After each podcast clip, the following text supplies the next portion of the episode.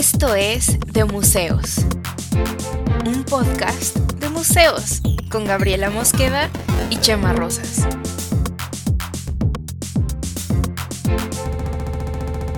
Bienvenidos. Bienvenidos de nuevo a De Museos. Estoy aquí con querido Chema Rosas, arroba Don Camisa, ¿cómo estás? Muy bien, arroba de Museos Gap. Hoy tenemos un buen tema, muy buen tema. O bueno, yo creo que es un buen tema. ¿Tú qué opinas? ¿Tú qué opinas? Eh, opino que me da un poquito de miedo. Digo, uno, porque no conozco tan, tanto del tema, eh, pero otro, porque es como muy polémico. Yo sé que solemos hablar de cosas polémicas en todos los episodios que llevamos. Somos muy polémicos. O sea, este es el episodio 3. Sí. pero, y, y sé que hemos estado metiéndonos en polémica, pero luego hay gente muy apasionada con esto y por eso tengo miedo. Ser polémica es mi pasión. Pero bueno, ¿de qué vamos a hablar hoy, Gab? Cuéntanos. Vamos a hablar de Frida Kahlo. Chan, chan, chan. chan, chan, Frida Kahlo pintaba, Frida Kahlo no pintaba, Frida Kahlo, qué chingados. Frida Kahlo, qué chingados. ¿Sabes qué? Me gusta más para título esto. Frida Kahlo, qué chingados. O sea, muy clickbait, como nos gusta.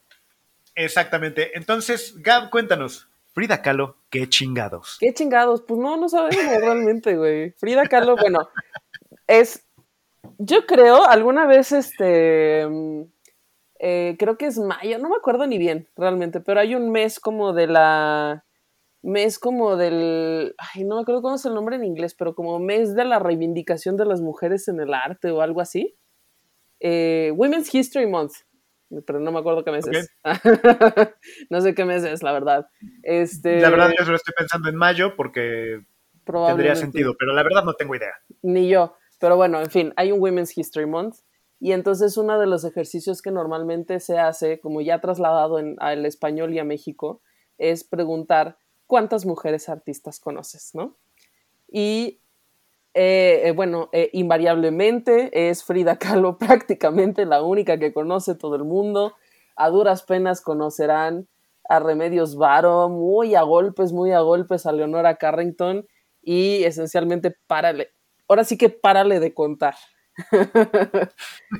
Ahora sí que párale de contar. Ahora sí que párale de contar, carnal. Este. Y realmente, pues la figura es muy relevante, pero es muy polémica. ¿Por qué? Porque pues muchos creen que no era buen artista, o que sí, o que no, y es, hay, eh, hay todo un aura de mito alrededor de Frida Kahlo y su, y su trágica vida y los temas que toca en su obra y todo eso es un poco de lo que vamos a hablar el día de hoy. Ok, va, va me gusta. Y sí, e, este, no, me, no es gratuito que sea la primera mujer en la que piensas cuando es como, ah, dime una artista eh, plástica mexicana. No, no es gratuito. o sea, no creo que sea gratuito y, porque también un poco su vida y, e, es, lo comparo un poco con Benito Juárez, ¿sabes? ¿Con Benito Juárez, me explico. Yo tengo una, anécdota de Benito Juárez, ahora la contaré, pero, ¿Qué tiene que ver Frida Kahlo con Benito Juárez? No, no, lo pienso como en este rollo de, tenemos esta leyenda del indio eh, tocándole la flauta a las cabras mm. y que luego llegó a la la la y toda la vida que sufrió. o sea, como que todo este trayecto siento que es parte ya como de nuestro ADN mexicano saber, ah, sí, porque este, Frida Kahlo y el accidente y, el accidente en el camión y no sé qué, y entonces todo lo de Diego. O sea, es un poco como, como historia que, vaya, ya hay película con Salma Hayek, ¿sabes? Y, vas al mercado y las bolsas tienen su cara. Entonces, no es nada gratuito que sea como, pues, sí, artista mexicana, pues Frida Kahlo. Bueno, ahora aquí va mi anécdota de Benito Juárez, que es una de mis mejores historias de la vida, güey. Cuando yo estuve en primaria, me hicieron ir a comprar una pinche monografía de esos chiquitos de Benito Juárez a la papelería y hacer una tarea de transcribirla. Esa pinche tarea que hizo todo el mundo, ¿no? Y entonces... La, monografía de Marco Azul. De, Marco Azul, así como caricaturizado. Este, y entonces yo en mi mente de niña de tercero de primaria dije, no se puede llamar Benito Juárez porque yo no me llamo Gaby, ¿sabes? Me llamo Gabriela. Entonces no se puede llamar Benito porque Benito es como diminutivo. Entonces debe llamarse Beno. entonces escribí Beno Juárez. claro, porque tú no le tienes cariño y Benito es de cariño y no, o sea, faltar no es mi amigo, güey. No es mi pinche amigo el Beno.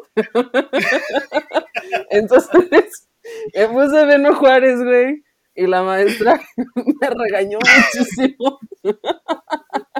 y me dice, ¿cómo se te ocurre el benemérito de las Américas? O sea, lo recuerdo porque fue como así como el regaño, ¿sabes? Eh, di regaño.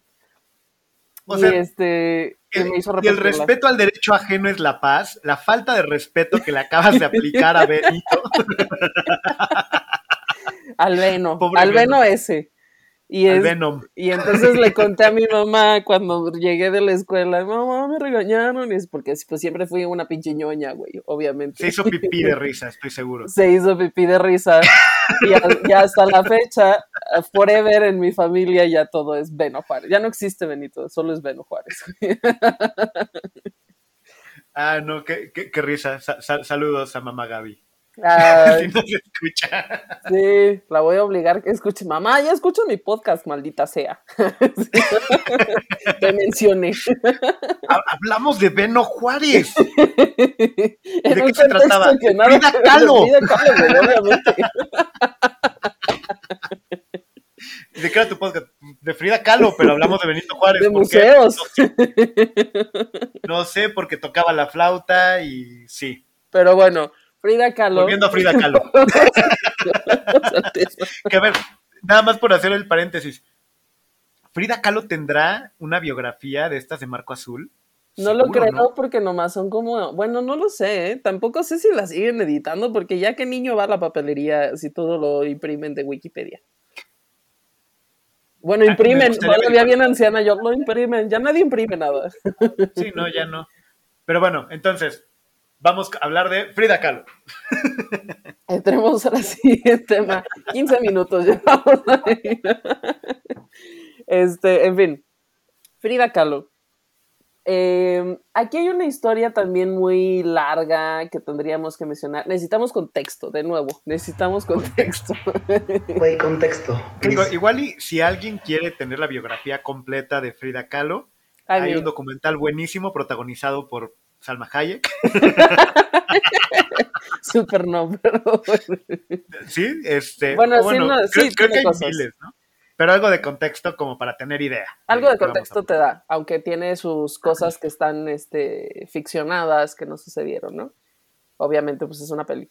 Pero, este, pero bueno, Frida Kahlo era eh, durante muchísimo, muchísimo tiempo solamente la esposa de Diego Rivera porque cuando ellos dos estaban juntos, bueno, y también es una historia de una relación bien tóxica y bien culera, con un güey muy talentoso pero muy mierda, entonces bueno, em, cuando estuvieron juntos, eh, el que era el gran artista, así como el gran artista de México, era Diego Rivera, porque además tenía un apoyo eh, institucional, pero institucional full, gubernamental de dinero, con becas, con, ¿sabes? Con, con exposiciones, con todo, con murales, el Palacio Nacional y todo. O sea, el artista, así el reconocidazo, era Diego Rivera. O sea, igual es si él hubiera querido poner un Oxxo en algún lugar, lo ponía. ninguna Adelina de la época se hubiera metido con Diego Rivera. Callback a episodios anteriores. Pero sí, era el artista de la época. Era el artista de la época. Y ella era, pues, poco más o menos que su esposa la folclórica. O sea, o sea, no era como que en esa época, para empezar, pues bueno, México machista, ¿no? Y entonces ella no era más que, pues, la acompañanta y la del momento, porque pues también el, el Diego Rivera, el Fredo, el Fredo dije, el Diego Rivera, este, pues ahí eh, tuvo mil amoríos, le puso 85 mil veces el cuerno, hasta con la hermana y todo así, ¿no? Entonces... Ella era como la, acompañante, la, cejona. Sí, La, la de los huipiles, haz de cuenta. ¿Cuál. ¿Cuál de las esposas? La de los huipiles. Mm. Porque antes tuvo, antes tuvo una esposa rusa y luego tuvo antes otra y así. Creo que de hecho Frida Kahlo fue la tercera y fue con la que más tiempo estuvo. Entonces, em, la obra que existe de Frida Kahlo era parte solo como de su, pues como de su universo personal. O sea, no era, ella no pintaba con la intención de, de, ay, voy a, ¿sabes? Esto lo quiero que esté en el museo, tal. No, en realidad ella era una persona con, con fuertes impulsos creativos, pues porque escribía también mucho, dibujaba mucho y tenía diarios donde este, los diarios también tenían dibujitos y mandaba muchas cartas y leía un montón, o sea, era una persona como con un impulso creativo muy amplio y estos cuadros, en teoría, nunca los hizo como para que sirvieran ningún propósito este, de mercado del arte, ¿sabes? Eran como para ella, eran y además, pues bueno, lo vemos, ¿no? Es que eran cosas muy personales las que ponía ella en los cuadros. Eran representaciones de sí misma y eran en cierto sentido solo catarsis. ¿En, to- en toda su carrera o, o como en una época? Durante una buena parte de su, época, de, de su época, una buena parte de su carrera, sí fue así. Y ya después eh, fue encontrando que sí había, este, o sea, le fueron comprando obra muy así como que sin querer, ¿no? Y mucha de la obra se la compró eh, Dolores Olmedo, que era la galerista de Diego Rivera, y, pero ella fue así como de, ah, pero esta obra también tiene, pues, uh, tiene como ahí un tema, ¿sabes? Tiene un valor, tiene un, no sé, Dolores Olmedo le vio allí, este, carnita, por decirlo de algún modo, uh -huh. y eh, fue quien le empezó a comprar cuadros. Por eso a la fecha el acervo de obra de Frida Kahlo más amplio es el que está en el Museo Dolores Olmedo, que está en el sur de la Ciudad de México, un museo muy vicioso, donde hay Xolescuincles y, este, y pavos reales. Ah, qué cool. Está chido, eso vale la pena que vayan. ¿Están así entre las obras, así como echando cotorreo? No, es que es un espacio muy grande con jardines, es una casona eh, de Coyoacán. Eh, de Coyoacán, sí, sí, Coyoacán, del sur, del sur de Coyoacán. Este, y entonces tiene unos jardines muy amplios donde están ahí los pavos reales, van y entran y así. Tú entras a las salas, normalmente no hay pavos reales dentro de las salas, pero sí es un lugar muy bonito que vale la pena conocer. Y es, este, según tengo entendido yo, el acervo más amplio de obra de Frida Kahlo. Eh, aunque obras muy famosas no están allí, sino que están en el Munal o ya pertenecen como a, a acervos de museos muy importantes en México, ¿no? Okay. Entonces, en, además es que hay poca obra. Frida Kahlo no, no dedicaba como el 100% de su vida a pintar. Eh, entonces, pues no fue tan prolífica como sí lo fue Diego Rivera. Uh -huh. Porque Diego Rivera sí era como, o sea, Diego Rivera, se, esa era su chamba. La vida de los artistas es eh, una cotidianidad que incluye todos los días ponerse a pintar en general o de casi todos los artistas que yo he conocido, ¿no? O sea, muchos de los artistas que yo conozco tienen una rutina de trabajo cuasi godín, eh, de me levanto a tal hora y a tal hora tengo que empezar a hacer, yo qué sé, preparar lienzos, este, o hacer mi investigación en la computadora, o depende de lo que hagan, o si es fotografía o lo que sea. En, eh, trabajan sí. una X cantidad de horas al día, porque si no, ¿cómo produces? O sea, tiene que ser así. O sea, para, para que parezca que te es muy sencillo hacerlo, necesitas una disciplina bastante especial. Sí, es una... Eh, en general, casi todos los artistas que yo conozco tienen una vida cotidiana que incluye trabajar todos los días en las obras que están produciendo. Y entonces así era Diego Rivera y tenía este, su estudio, eh, tenía sus pigmentos, tenía su, todos sus triquecitos como de inspiración y demás. Todo eso se puede ver en un museo que también está en el sur de la Ciudad de México, en San Ángel, que es Casa Estudio Diego Rivera, donde yo trabajé un tiempo y de, y de donde una vez me entrevistaron en Canal 11 y, y este güey, pinche Chema, se burla muchísimo de mí porque yo hablé, a, salgo ahí toda ñoñi hablando en Canal 11, güey, y me, y me salió muy natural, me salió muy natural decir, Diego, Diego era, era así, o sea, así, explicaba yo de qué iba el museo y entonces... Por favor, después tienen la oportunidad de ver esa entrevista, No es, hermosa porque de pronto sus ojos se llenan de, de amor y porque Yeyo, ay mi Yeyo, Yeyito, ay sí misógino horrible, pero ah, como artista, uf. y desborda una pasión, Gaby, Ga- Gaby de Gab, que es increíble. Ella Eh, está de, de las pues, mejores entrevistas. No pero bueno, ese video, por favor. Trabajaste en su casa estudio. Trabajé en la casa estudio Diego Rivera, un, un- pues no demasiado tiempo, un ratito, este, pero es un museo muy lindo que también vale la pena que conozcan. Este, son unas casas que construyó Juan O'Gorman, que las hizo justo para que fueran el estudio y el espacio de trabajo de Diego Rivera, y de Frida Kahlo, que estaban juntos en ese momento. Oigo un feedback, Cam. Mm, Bueno, sigo. sí. Este, mm, las casas son muy bonitas, ahí yo estuve trabajando un rato eh, y ahí pues ya me, me, me hice un poco de la historia y de la cotidianidad de Frida Kahlo y de Diego Rivera y sí, tuve como una especie de infatuación en ese momento en el que estaba hablando en Canal 11 yo creo que estaba nerviosa. No, sí, nerviosa y creo que también te transportaste como a, a Mi esta... alma Bueno, se transfiguró. yo- que, que, que bueno, y, y volviendo un poco al, al- al tema de, de Frida y todo este, todo este asunto y pensando en, Di- en Diego Rivera, que eh, me imagino que pasar tanto tiempo y, y vivir en el... Ahora sí que trabajar en su estudio, Ajá. eh, pues sí era un tipo con un magnetismo especial. Sí, yo creo que debe haber sido un tipo muy carismático porque era muy horrible físicamente. Entonces, algún encanto tenía que tener el pinche güey para que se estuviera cogiendo a tantas morras, ¿no? Ahí Exacto, dije, o sea, sí. Para conocer a tantas muchachas, para, eh, ajá, en el sentido bíblico. bíblicamente. Exacto.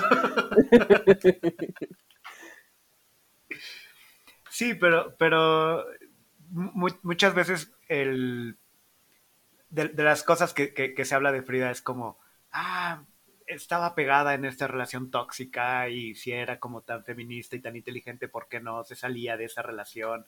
Y bla, bla, bla. Que a mí luego esas discusiones me parecen así como, Pues, güey, Era es su otro vida. contexto, además, exacto.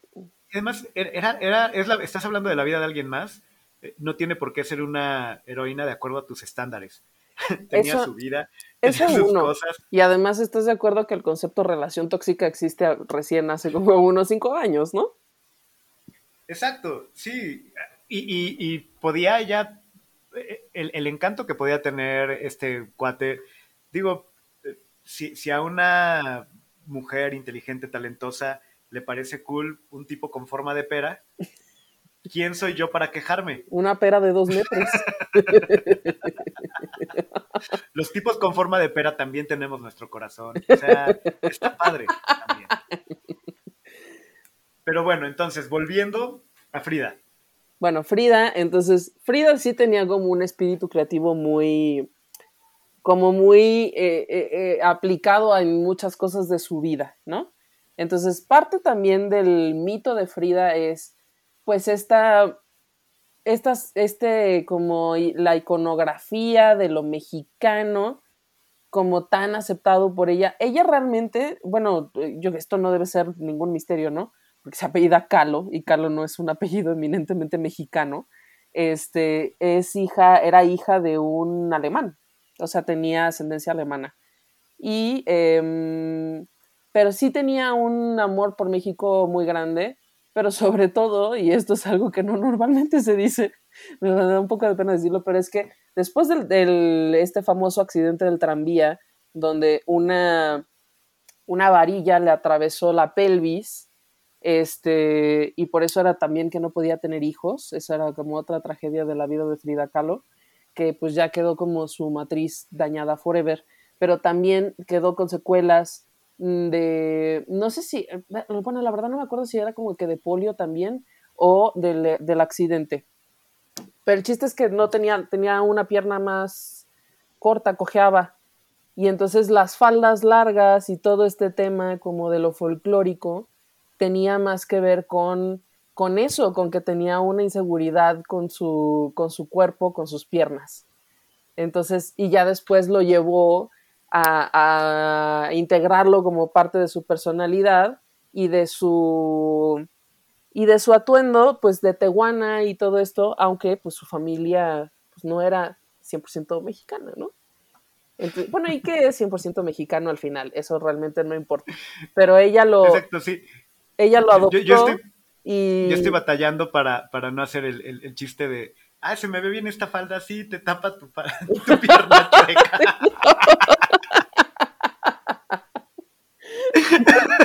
Cancelado, Cami. Lo siento, pero bueno, era un poco lo que estaba pasando. Sí, es un poco lo que pasaba, tristemente, Que pues también está padre, o sea, bueno, eh, sí parte de Amor por México, sí parte de toda una, iconografía, pero vaya, e, esta imagen de, de, cromo de, de, Frida Kahlo que tenemos, no, no, no fue como algo intencional construido para, para salir en las estampas, para salir en las libretas. Ajá. Pero y eh, además es, es algo que fue construyéndose en la historia de una persona que resultó que así fue. Pero también hay que pensar que, por ejemplo, estaban como los 30 y 40. O sea, la gente no se vestía así. No es como de que, no es como que todas las mujeres en México anduvieran así vestidas por la calle. O sea, sí era una cosa muy distintiva de ella en esa época, ¿no? O sea, sí lo llevó a, formar parte de su personalidad, de su, de su, pues, ¿cómo se llama? De, su persona em, que es también, pública. También una crinolina le hubiera tapado la cojera, o sea. O unos pantalonzotes, o yo qué sé, Unos pantalonzotes, sí, sí, exacto. O sea, pero en realidad era como, pues sí, terminó, en esa época terminó siendo un poco como, ah, pues la mujer folclórica esta con la que anda Diego Rivera, ¿no? Y entonces, pero además, dentro del medio en el que se movían ellos dos, pues también era como muy, había mucha gente excéntrica, este, no sé, estaba eh, Nawi Olin, que también era otra mujer muy guapa, muy excéntrica y así. Entonces, en fin, había mucho, o sea, era como, pues, un poco bicho raro, pero no tan bicho raro en el mundo en el que se movían, ¿no? Pero entonces eh, hubo un momento en el que alguien un fotógrafo famoso para este, la revista Vogue, los conoció a ellos dos en una de tantas giras que Diego Rivera hizo por el extranjero y a, la que, a las que lo acompañaba Frida Kahlo. Y, este, y, entonces, visto con los ojos del extranjero, eso parecía así como, wow, esta mujer, ¿sabes?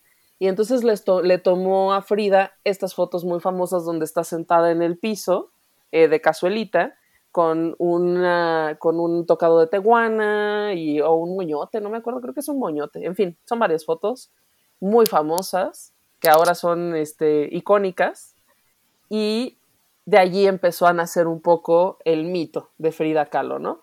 Pero todavía ni siquiera eran, todavía sus obras no eran ni siquiera tan famosas, todavía no se le consideraba como la obra de Diego Rivera sí tiene este, o ya lo tenía desde entonces, estatus de monumento artístico.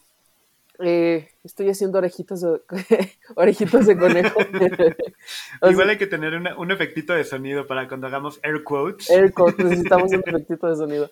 Este, Diego Rivera, eh, ya su obra era considerada monumento artístico mexicano, o sea, todo, todo, todo lo que él creó está protegido por una X ley de, de monumentos artísticos mexicanos en el que hay unos cuantos artistas, no demasiados, ¿eh? Diego Rivera, Siqueiros, Orozco, este, Juan O'Gorman, Remedios Varo, está Frida Kahlo, está Doctor Atl, está... O sea, no, no hay demasiados, son, serán pues cuando mucho unos 20.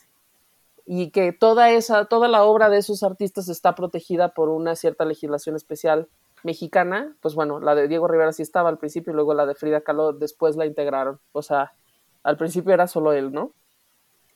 Eh, y entonces, este, después fueron más bien como gente externa la que empezó a ver que Frida Kahlo era un personaje muy interesante, ¿sabes? Que porque sí tenía este eh, impulso creativo fuerte y hacía sus cositas, o sea, ella pensaba y lo pensaba un poco así como, bueno, no voy a decir yo que pensaba, ella no estaba en su cabeza, pero este, pero como sus cosas, ¿sabes? Mis dibujos, mis pinturas, mis, mis textos y mis cartas que yo le mando a la gente y mis, y mis relaciones con amigos y amigas y cosas así que este, empezaron después a tener mucha más relevancia por el tipo de personas con las que se, se relacionaba. Porque además no era extraño tener este tipo de cosas, este tipo de expresiones, eh, por el ambiente en el que se desenvolvía, ¿no? O sea, estaba entre gente que cantaba y actuaba, eh, las famosas tertulias. Eh, en, esa época, vaya, pensemos que no había tele. No había Netflix y no había pizza. No había net. Ah, exacto. Y, y, si toda tu bola de amigos, o sea, yo, yo, un poco como la estoy visualizando y como la, como la veo, es, pues era una hipster de una época en la que no había tele y, y había como formas mucho más padres de convivir. Ajá. o sea, era, no tenemos, eh, no nos vamos a poner a ver series ni a karaoke, entonces necesitamos amigos que sepan tocar mandolina y guitarra. Sí, y bailar y, y, te mando cartas donde les hago dibujitos porque pues no existe el mail y no existían los emojis, ¿no? Entonces, y, este... apréndanse este texto porque vamos a hacer una representación la siguiente vez que nos reunamos y yo pido ser tal. Exacto. Entonces se movían en un entorno artístico muy vibrante. Y, y resulta que también pinto y, y, ahora resulta que mis pinturas le parecen interesantes a alguien. Sí, porque además eso es lo que yo creo que es un, que sí es un valor muy, muy reconocible de la obra de, de Frida Kahlo, es que su obra es como muy honesta. O sea, sus pinturas sí son como muy dolorosas, sí son como muy catárticas. O sea, sí es algo que, que se ve. O sea, si tú las ves, tú, tú sí puedes decir, wow, esta persona estaba sintiendo un chingo de cosas, ¿no? Y las tuvo que poner aquí porque seguramente no las podía poner en otro lado. Y eso creo que es uno de los valores más universales de cierto tipo de obras. Y por eso ya con el tiempo, ya con el paso de los años, eso eh, terminó convirtiéndose en algo que, que apela, que le habla a muchísimas personas más que las que quizá ella hubiera intentado en un principio este, que fueran su audiencia o su público, ¿no? Entonces, em, y eso yo creo que es muy cierto también de los textos, yo creo que es muy cierto también de la música, cuando es algo realmente como muy eh, del, del, interior, pues como muy honesto, honesto no porque diga la verdad, sino como porque la transmite de un modo muy directo, son las cosas con las que nos identificamos todos, ¿no? Bueno, no, sé si tú lo piensas así, eso es lo que yo al menos experimento normalmente. Yo, yo coincido y lo que creo es que dicen, digo, yo lo llevo un poquito al terreno de la literatura porque es de lo que puedo saber un poquito más, porque del arte plástico la verdad, ¿no? Pero eh, hay, una, frase que me gusta mucho de Neil Gaiman, que, dice que eh, los cuentos de hadas eh, dicen la verdad. No porque digan que los dragones son reales, mm. sino porque dicen que pueden ser derrotados. Mm. ¿Sabes? O sea, un poco, un poco con esta idea de em, yo creo que una obra de arte, si nos, cuando te dice algo que es verdad, algo que te habla de, algo profundo, de, algo que pues puede ser un sentimiento universal, aunque sea algo irreal, surreal, o ponle tú lo que quieras, pues te apela algo adentro y entonces respondes. Y en ese sentido es, es para mí es lo que, lo que para mí pues responde a ciertas cosas. A mí, honestamente, la obra de Frida Kahlo, y voy a sonar a Belina Lesper, no me, no me, dice provoca nada. no me provoca nada. bueno, eh, pero, o sea, tampoco, pero, pero ni, ni, para bien ni para mal. O sea, para mí como estoy tan acostumbrado a ver las, eh, las típicas obras de Frida Kahlo desde siempre que no me dicen gran cosa. Es como, como un espectacular que, por el que pasas diario, la verdad. Eh, y bueno, miento un poco, digo, hablando como de lo, de lo general. Cuando fui a la Casa Azul, que, que, pude ver algunas otras cosas, como que sí, sí me llamaron la atención, o sea, como que toparme con algo que pintó Frida Kahlo y que yo no había visto, fue como, ah, ok, decía cosas también. Para mí esa es, como un poquito la, la, relación que yo encuentro. Bueno, yo lo veo un poco así. A mí me parece que era como una mujer interesante, bastante interesante, muy libre y muy, eh, y muy creativa. O sea, como era alguien que todo el tiempo estaba como haciendo sus, ¿sabes? Dibujos y textos y escribía un poco, un poquito como eh, prosa poética y cosas por el estilo. Eh, y, pero bueno, hasta aquí todavía no había explotado, todavía no era un fenómeno Frida Kahlo. Donde empezó a hacerlo y donde se convirtió un poco en, en icono de la cultura pop y esto que dices que tenemos como tan ya completamente asimilado, esta figura que hemos visto en todos lados, es a partir de que Madonna, en creo que en los 80s o en los 90s, compró un cuadro de Frida Kahlo, uno que tiene como un changuito un, retrato, un autorretrato de Frida Kahlo. Y entonces Madonna era como, pues Madonna, ¿no? Pero Madonna del, mejor momento. Madonna en los ochentas. Madonna en los ochentas o, o, principios de los noventas. Y a partir de entonces ya fue ah, la, eh, el inicio de la completa y absoluta explosión de Frida Kahlo como fenómeno icono pop, ¿no? Y a partir de entonces, y a partir también de, pues ciertas reivindicaciones artísticas y de cosas de género y de todos estos temas, que se empezó a tomar solo ciertas partes de la historia de Frida Kahlo y solo ciertas obras y solo ciertas cosas, que pues porque así finalmente funciona la cultura pop. O sea, si fuera como tan a profundidad, ya no sería pop, ya no sería tan fácilmente digerible por una población tan amplia. Entonces, a, ver, pero lo que, se me, lo que me parece una locura de esto, yo no, no ubicaba lo de Madonna, me, parece loquísimo. O sea, eh, me, estoy imaginando al, al, hipster Pachamama que, adora a Frida Kahlo y, y, desprecia a toda la cultura de consumismo. De, ah, sí, el típico de los gringos, guacala lo anglosajón. Eh, que, trae su bolsa del mandado con la cara de Frida Kahlo, eh, poco sabe que Madonna fue quien llevó a Frida Kahlo al mainstream. Sí, es, una cosa que extrañamente no conoce tanta gente, no sé por qué. Yo no lo ubicaba y es como, como, como pensar en, en las eh, en las playeras del Che Guevara que, terminaron siendo de Che Pillín. Este... Y wow, o sea, resulta que Madonna lleva, o sea, catapulta a Frida Kahlo. Sí, eh, bueno, obviamente Frida Kahlo ya tenía un rato muerta. Este, además Frida Kahlo tuvo una, tuvo una serie también de, de, adicciones, de consumos de alcohol y de drogas, eh, aunado, pues bueno, pues a la bohemia de la época, pero también a que tenía muchos problemas físicos justo. Eh, perdón, ¿estamos hablando de Frida Kahlo o de Madonna? De Frida Kahlo. de pronto fue como, ok. ¿De cuál estás hablando? Pues de Frida Kahlo. Era alcohólica y consumía muchas drogas también. Eh, un poco justificación era que había tenido como muchas secuelas de de aquel accidente y que tenía muchos dolores y sufrió un montón y tal, pero pues también tenía una historia de abuso de sustancias de la que se habla poco. Este. Y.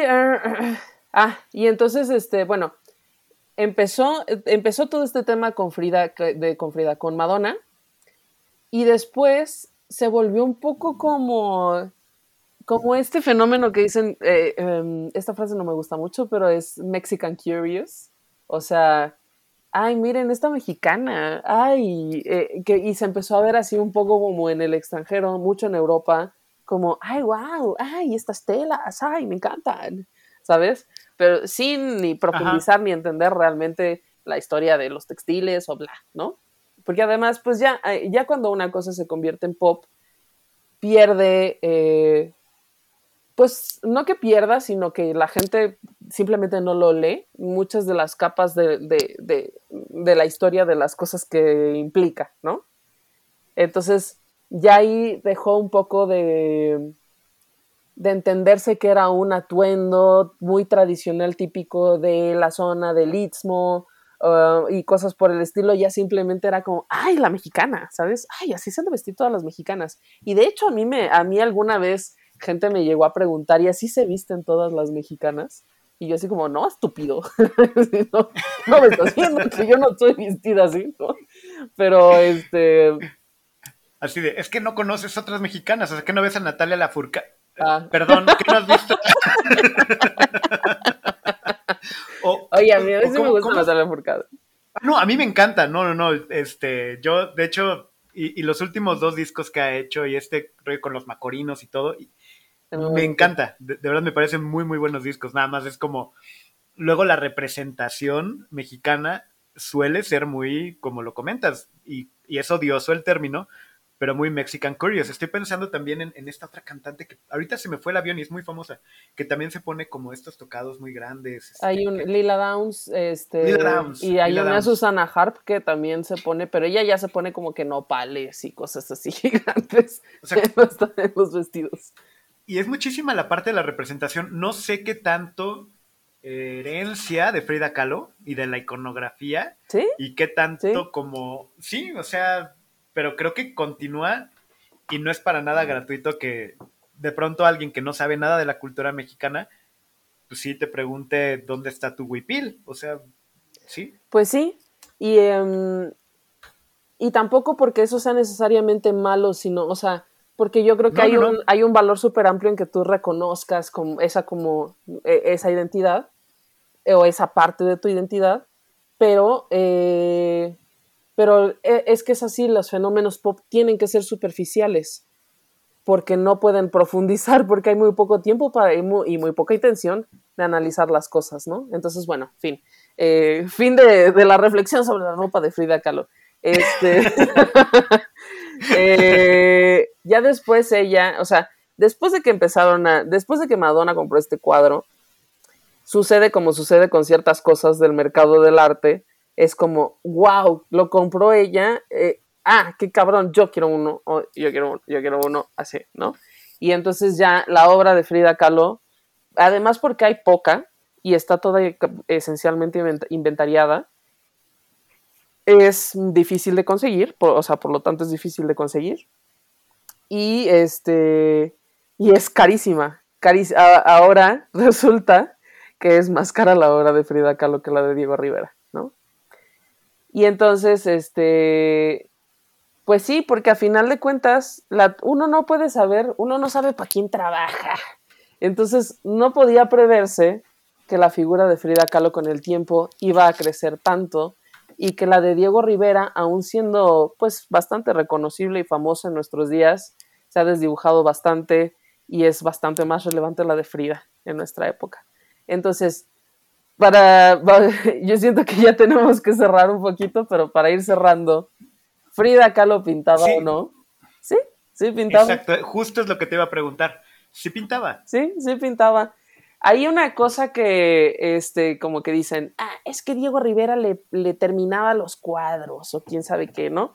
Digo, bueno, pues no lo dudo que eso hubiera podido pasar en la cotidianidad de una casa donde viven dos artistas, donde todo el tiempo están teniendo estas conversaciones, donde hay un montón de materiales ahí, ¿sabes? Es muy lógico que ella pudiera haber tomado cosas de que hacía Diego Rivera como influencia o que él le hubiera dado algunos tips de lo que él consideraba que podía hacerse eh, o de lo que él consideraba que era buena, buena técnica de pintura. Entonces, no lo dudo, pero, eh, pero su estilo es muy reconocible y muy diferente al de Diego Rivera.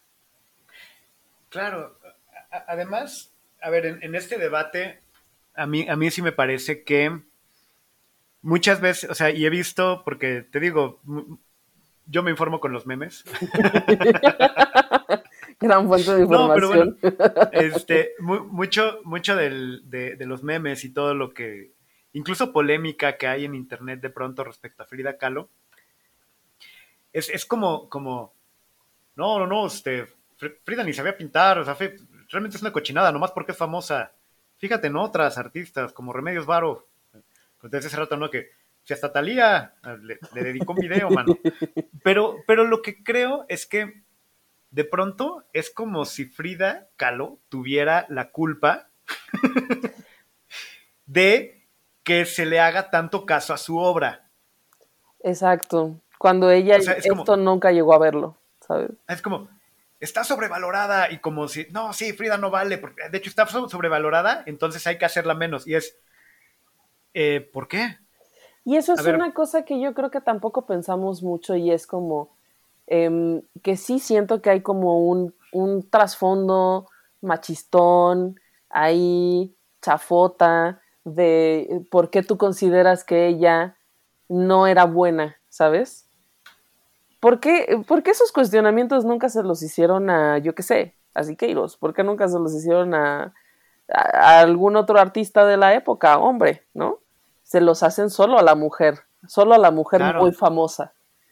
Entonces, eh, ya me voy a poner aquí yo muy este, aguerrida feminista, pero no, o sea, en realidad, en realidad creo que eh, sí es una mirada que se posa de manera como más, eh, más mm, criticona sobre la obra de las mujeres que sobre la de los hombres, que más fácilmente se acepta como, oh, el gran artista, oh, el gran pintor, miren cuántas obras de arte, esto sí es el arte, eso no, estas cochinadas, esta columna rota y ella llorando, eso qué, eso no.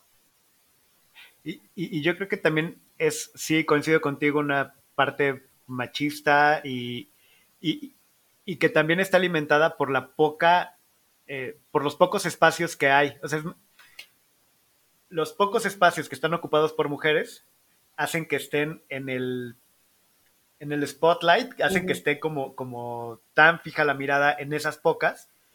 Y, y cuando pones algo, cualquier, a cualquier persona que pongas sobre la lupa, bajo la lupa, eh, le vas a encontrar todos los efectos y, las imperfecciones. Nosotros también, o sea, ahora en esta época podríamos argumentar, ¿realmente Diego Rivera era tan cabrón? ¿O solo fue que era una persona con talento con un apoyo cabroncísimo del gobierno que lo tuvo por décadas? Entonces, ¿su obra realmente es tan relevante o solo es una creación de, una, de un componente institucional del gobierno de la época? O sea, ¿por qué no pensamos esas cosas, esos debates, y sí pensamos en Frida, ¿sabes? O sea, como que si vamos a cuestionar, cuestionemos, pero cuestionemos parejo, y si no, pues tampoco, tampoco ganas nada quitándole mérito al trabajo de un artista, pues que sí, que sí, finalmente tenemos que reconocer que era un artista. Ahora, también se ha sobreexplotado porque pues finalmente genera mucho dinero todo esto ya como icono pop, ¿no? Entonces sí lo vemos en todos lados, sí llega a cansar, sí, eso genera una, un debate de, pues si ya lo veo en todos lados, a lo mejor no es tan valioso, ¿no? Eh, que, de, lo que acabas de comentar, justo sí, sí creo que va mucho por ahí.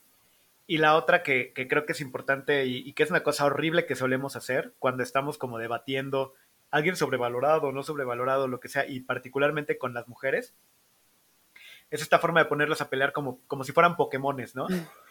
no, mira, Remedios Varo contra Frida Kahlo, ella sí pintaba y ella no.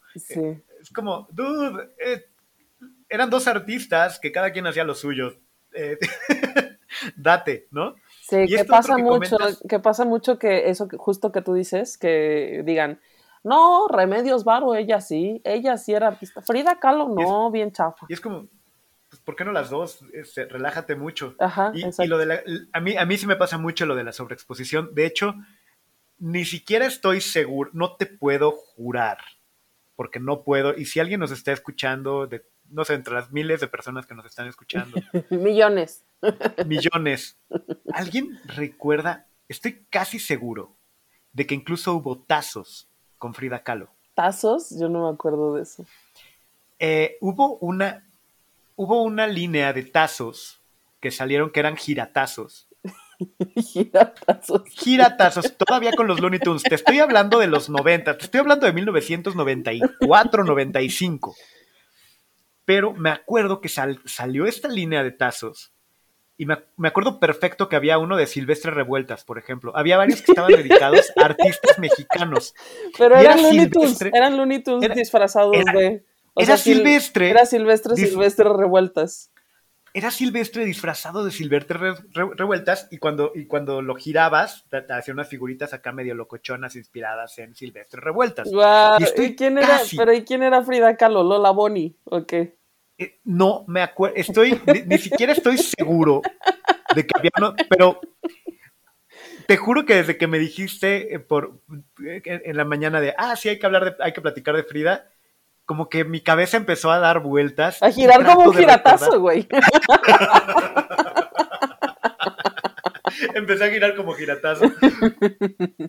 Y creo que hasta es posible que incluso haya tazos con, con Frida Kahlo. Puede ser que me equivoque, sí, el de Silvestre Revueltas te lo, te lo firmo.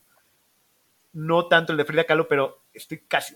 si había un tazo de Silvestre Revueltas, va a haber uno de Frida Kahlo. Y con esa información tenemos que cerrar el No, no, no.